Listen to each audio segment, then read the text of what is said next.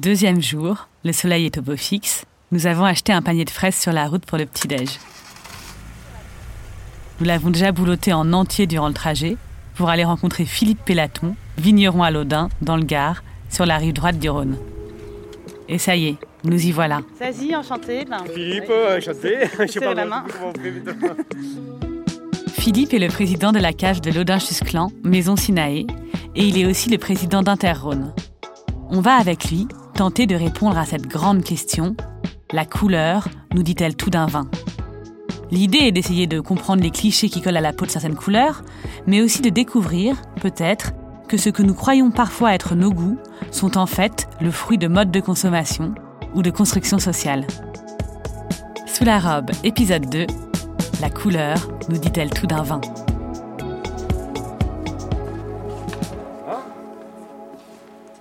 Donc euh, Philippe Pélaton, je suis viticulteur euh, dans les Côtes-du-Rhône, sur la commune de Laudun, euh, dans le département du Gard, donc sur l'aire d'appellation Côtes-du-Rhône. Je suis président de la cave coopérative du village depuis bientôt 20 ans. Cette cave coopérative qui s'appelait la cave des vignerons de Laudun, qui a fusionné avec sa voisine des vignerons de Chusclan. Donc on a formé une entité qui s'appelle la, société coopérative Laudun-Chusclan Vignerons et qui a arboré un nouveau nom il y a trois ans maintenant autour de Maison Sinaé. Donc c'est une grosse cave en fait de 200 coopérateurs. Est-ce que déjà, juste pour commencer, vous pouvez nous rappeler ce qu'est une cave coopérative? C'est le rassemblement de, plusieurs viticulteurs qui, à un moment de leur vie ou de leur histoire, en fait, se sont fédérés pour bâtir un outil de vinification et de commercialisation de leur vin. Donc la cave de, de date de 1925. On est dans la partie historique. hein. Ça s'appelle le fer à cheval, donc c'est la forme de fer à cheval. Toutes les caves des Côtes-du-Rhône sont bâties à peu près sur le même modèle. Et donc à cette époque-là, des, des viticulteurs se sont fédérés, ont construit ces murs, ces cuves, ont apporté leurs raisins au sein de la cave, les ont vinifiés et, et les ont vendus par la suite. C'est l'histoire après du développement de la viticulture. hein. Au début, il devait y avoir quelques centaines d'hectolitres produits. Aujourd'hui, euh, Maison Sinaï, c'est 130 000 hectolitres. Donc c'est la première cave coopérative des Côtes-du-Rhône aujourd'hui. Donc là, on continue à avancer. euh, Donc là, on traverse, la- on traverse le site euh, de l'Audin. Donc on va rentrer dans la partie euh, chai de vinification des vins blancs. Parce que Philippe, vous, me disiez que vous avez donc 200 vignerons qui sont dans la coopérative. Oui. Est-ce que vous pouvez me, me rappeler un peu les, les différents vins que vous faites, les différents terroirs et parcelles que vous avez? Alors sur la cave coopérative, on va avoir euh, quatre niveaux euh, d'appellation ou d'indication géographique. On appelle ça le, le terme consacré, ce sont les indications géographiques. Donc on va avoir le premier niveau avec de l'IGP, donc indication géographique protégée, euh, IGP Pays d'Oc, IGP Pays du Gard. On va monter sur ce qui constitue vraiment le cœur euh, de la cave, qui est l'appellation Côte-du-Rhône. Donc Aujourd'hui, on produit autour de 100 000 hectares de Côte-du-Rhône sur la cave. Puis après, on va monter dans des niveaux de Côte-du-Rhône village avec les noms des communes. Donc Côte-du-Rhône village Laudun, Côte-du-Rhône village Chusclan, et au-dessus les crus, euh, notamment l'Irak. Donc on a ces quatre grandes euh, catégories pour nous. Et à l'intérieur de chaque catégorie, vous retrouvez les trois couleurs. Il y a du blanc, du rouge et du rosé. Généralement, les consommateurs imaginent plutôt les Côtes-du-Rhône comme une terre de rouge, ce qui n'est pas, pas faux en réalité, parce Oui. que c'est quand même, je crois, plus de. Un, Un peu peu moins de moins, 85% la, la production de rouge. Mais quand même, vous dites que euh, vous faites aussi du blanc, euh, du rosé. Oui. Alors bien sûr, quand on regarde les Côtes-du-Rhône, euh, ou qu'on connaît les Côtes-du-Rhône, ou qu'on croit les connaître, parce que voilà, il faut aussi venir à, à notre rencontre, effectivement, de suite, on a euh, Côte-du-Rhône égale vin rouge. Vous avez raison. Alors aujourd'hui, ce chiffre s'est un peu dégradé et on est à 76% de vin rouge. Euh, le rosé a augmenté ces dernières années et le blanc aussi a augmenté. Mais il reste euh, voilà, en 17% de rosé, euh, 7% de blanc. Donc ça, ce sont des choses qui sont existantes, présentes, qui augmentent euh, doucement. Aujourd'hui, il faut qu'on se pose des questions parce que dans le, le Côte du Rhône est beaucoup consommé en France. 65% en fait des volumes sont consommés en France et on se trouve à être en, avec une légère déconsommation des vins rouges en France. C'est le mode de consommation, c'est une consommation qui séduit peut-être un peu moins les jeunes.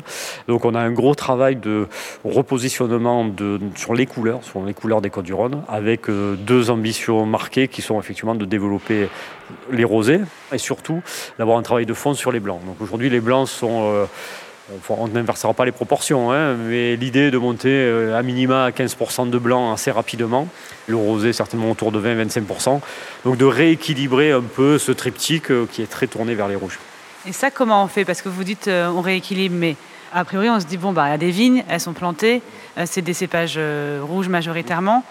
Comment ça se passe concrètement au sein d'une AOP, ces décisions-là Alors, il y a plusieurs intervenants. Hein. Il y a, chacun, il va de son impulsion. Euh, alors, euh, côté interprofessionnel, le but pour nous à Interon est de d'informer euh, l'ensemble des structures, qu'elles soient coopératives, les vignerons bien sûr, de ce que représente le marché du blanc. Aujourd'hui c'est un marché important, 50% euh, des volumes à l'export sont des, sont, des blancs, hein, donc on voit ce marché assez important à les, capter.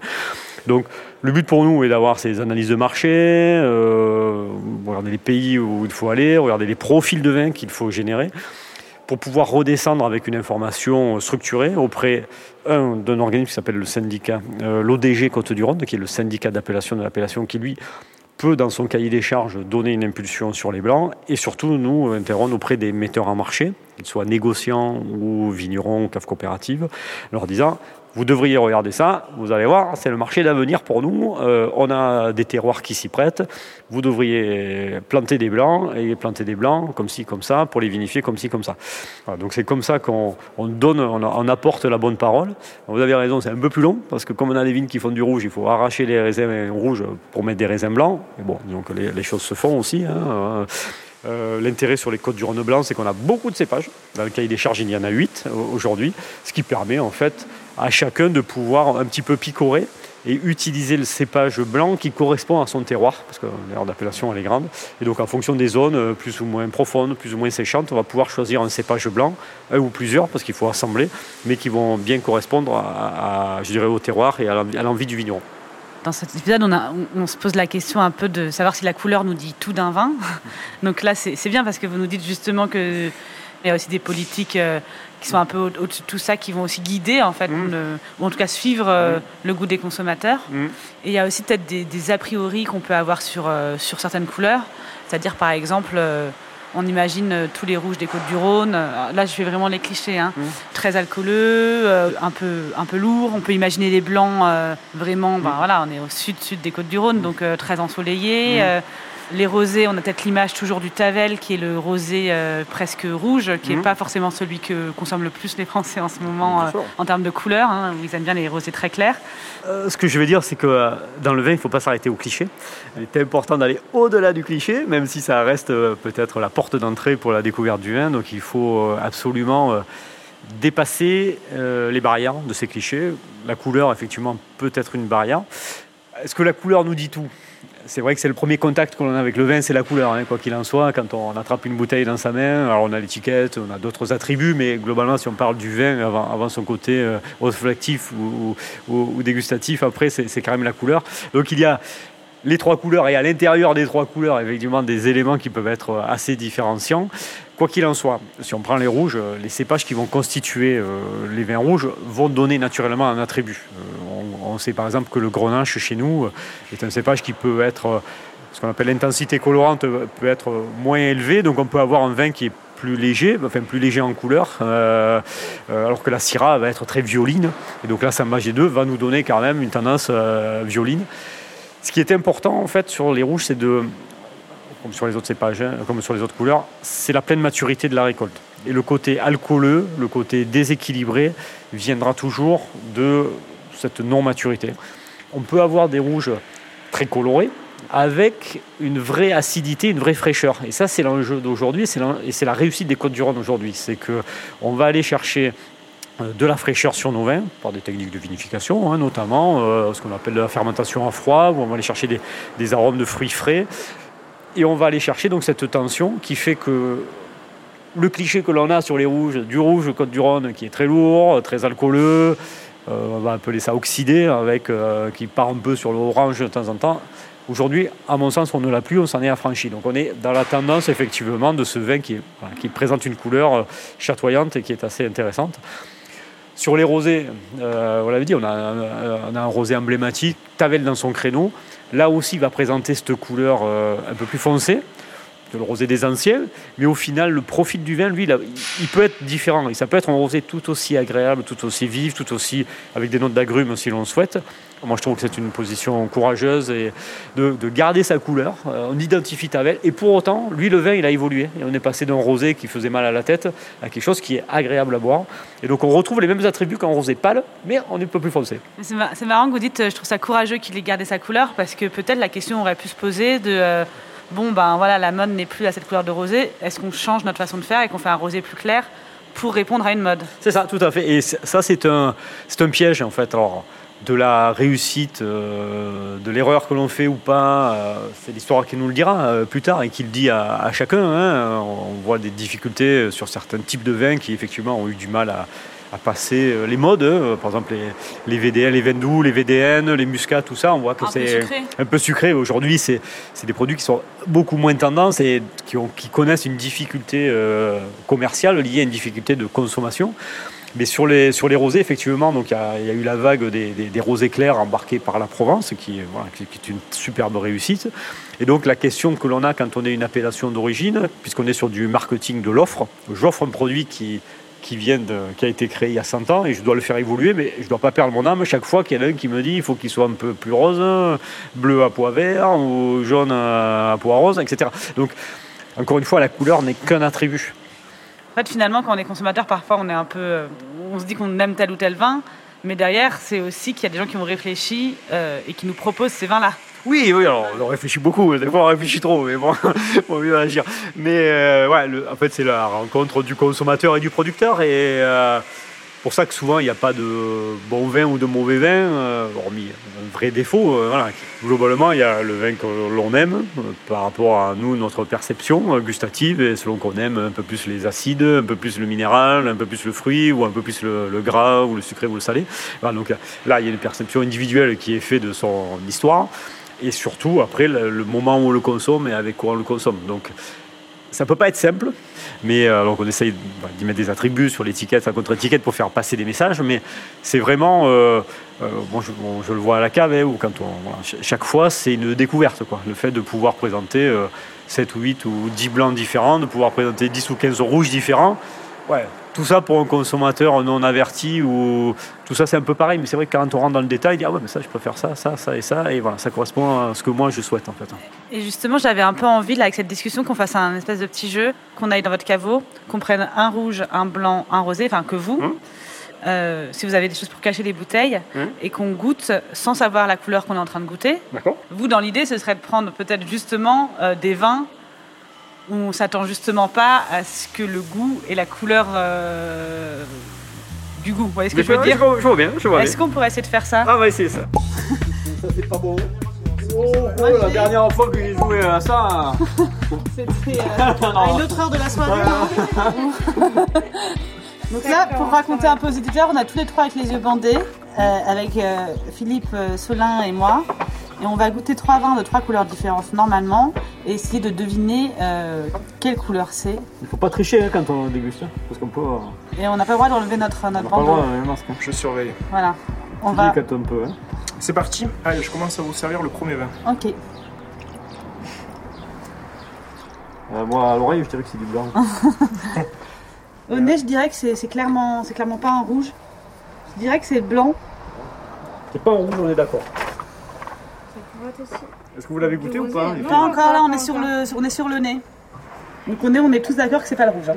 Bon bah on goûte ou pas mm. bah. Moi je continue sur euh, le rosé. Je trouve qu'il y a du gras. Hein c'est vif, c'est pas, c'est pas, pas sucré du tout. non, pas du tout, non. Belle petite acidité. Ouais.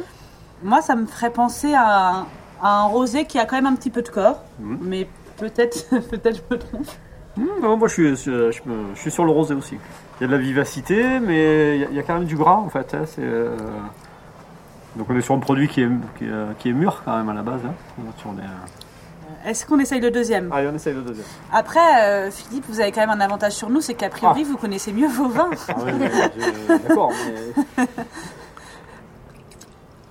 Moi, j'ai l'impression que c'est un rouge là. Ah. Rouge avec arôme, ah. de, arôme de fruits rouges d'ailleurs. Là, il y a du corps, il y a de la puissance mais assez. Euh, J'allais dire aguicheur. Ah, ça, c'est... c'est pas même féminin pourtant. ah bah, ça sera un autre sujet. Justement. Qu'est-ce que vous en pensez, Philippe, là? Oui, moi aussi au nez, je retrouve, euh, on retrouve des fruits rouges. Euh, donc je pense que c'est un rouge, hein, il n'y a pas de. En bouche, ben, il y a carrément euh, quand même une matière qui est, qui est là, Mm. qui se pose. Trouve la présence de tanin, c'est soyeux quand même. Mm. Ça, ça glisse bien. Ouais, ouais, il, se pose, mais il il s'attarde pas non plus, quoi. Non, C'est non. c'est Non, pas non, un mais lourd d'eau. c'est l'envie de. c'est- Pourtant, Pas c'est le, du rouge. Le gros lourd de la soirée, non. pas ça non plus. Donc là, on est tous d'accord pour dire que c'est le rouge. Ouais, je pense que c'est le rouge. Ouais, sans trop de doute. Est-ce qu'on se, on goûte le, le blanc, du coup? Ah bah, on va goûter, on va voir la T'es différence. trop sûr Ou de le toi, rosé, pardon. c'est- Très sûr de toi. le dernier, vous pouvez pas savoir. Ah. Moi, quand même, en bouche, j'ai l'impression que c'est plus un blanc parce qu'il a ce petit truc qui prend le côté de la bouche, un peu une petite amertume qu'on a moins dans un rosé. Oui, moi je pense que c'est, oui, c'est, Mm. c'est plus vif aussi. hein. Alors, est-ce que tout le monde est OK pour dire euh, rosé, rouge, blanc ou pas forcément? Ouais. Sans trop de contradiction, ouais. Et vous, Philippe? Rosé, rouge, blanc aussi, quand même. Ici. Est-ce qu'on enlève notre... Quand même dans ton masque. Le mastermind du. Oui Gagné On a Bravo, gagné On a gagné. Mais entre le rosé, alors le rouge c'est bien sûr dit, Ouais. difficile d'avoir un rouge qui ressemble à un rosé ou qui ressemble à un blanc. Je pense que gustativement sur les, sur les côtes du Rhône on a quand même ce, ce sont de fruits et de en bouche. Mais, mais entre le rosé et le blanc c'était pas évident quand même. Sur- Du coup, notre question, c'était euh, est-ce que la couleur du tout d'un vin? Bon, quand même, euh, on avait envie de répondre non, mais quand même, elle dit un peu de choses, quoi. Ah oui, elle est un peu. ouais. Si, si, elle y est un peu. ouais. Et justement, vous, vous avez fait la blague tout à l'heure, Philippe, en disant euh, bon, c'est aguicheur pourtant. Qu'est-ce que vous avez dit J'ai oublié, ma mémoire a oublié. C'est pas une femme, ouais, c'est dit. ça. Bon, et il y a aussi dans cette idée de couleur, je, je trouve, parfois on va avoir un peu des, selon moi, clichés de se dire ah ben le rosé c'est pour euh, les femmes, ou bien elles préfèrent les vins un peu sucrés ou un peu fruités, les rouges un peu euh, forts c'est pour les hommes. Il y a aussi forcément une construction euh, sociale et culturelle autour de ce qu'on imagine aimer boire ou non. Oui. Ça, euh, est-ce que c'est quelque chose que vous remarquez?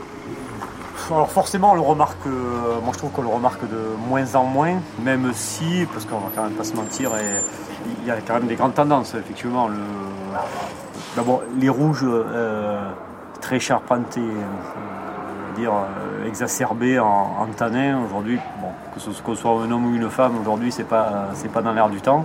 Euh, donc c'est vrai qu'on va chercher de la buvabilité sur l'ensemble des couleurs, quelque chose qui est agréable à boire, qui, voilà, qui, qui passe bien, qui donne envie d'y revenir.